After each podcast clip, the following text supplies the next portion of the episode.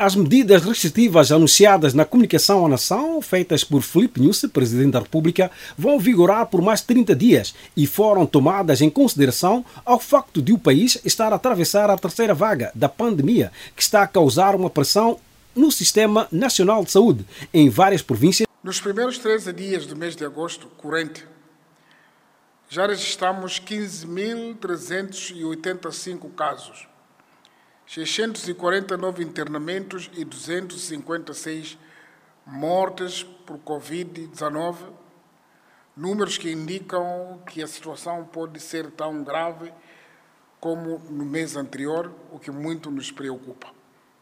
Para o analista político Paulino Cossa, esta decisão foi acertada, tendo em conta que ainda persistem desafios para a contenção do alastramento da pandemia.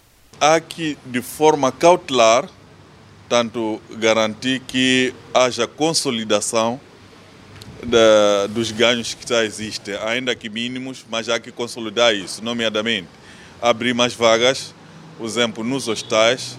Em segundo lugar, baixar a base de contaminação, ou seja, quanto mais gente existir contaminada, facilmente mais réplica se dá.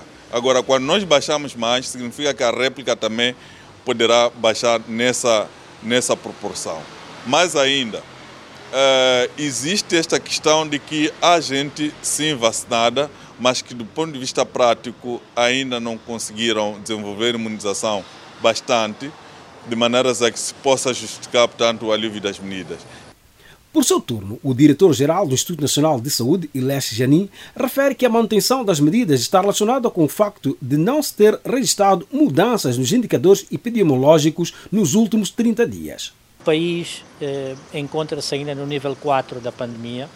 Esta situação eh, do nível 4 da pandemia eh, é eh, o mesmo nível em que nos encontrávamos há, há um mês atrás, quando o chefe de Estado falou a última vez portanto, porque não houve uma medida, uma mudança uh, substancial uh, nos indicadores epidemiológicos entre 30 dias e agora, uh, foi necessário manter as medidas.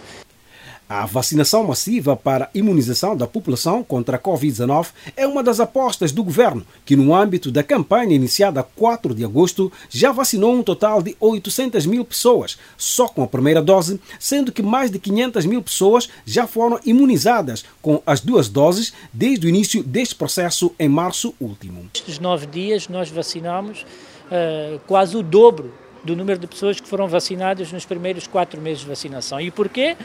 Porque neste período nós eh, finalmente temos maior disponibilidade de vacinas, que nos permite iniciar vacinação em massa, e segundo, as estratégias de vacinação em massa são estratégias que são distintas da vacinação que fazíamos antes.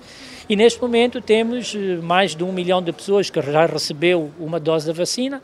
Este processo, a andar a este passo, nós, no, nos últimos dias, o Ministério da Saúde tem vacinado mais de 100... De Maputo, Alfredo Júnior para a Voz da América.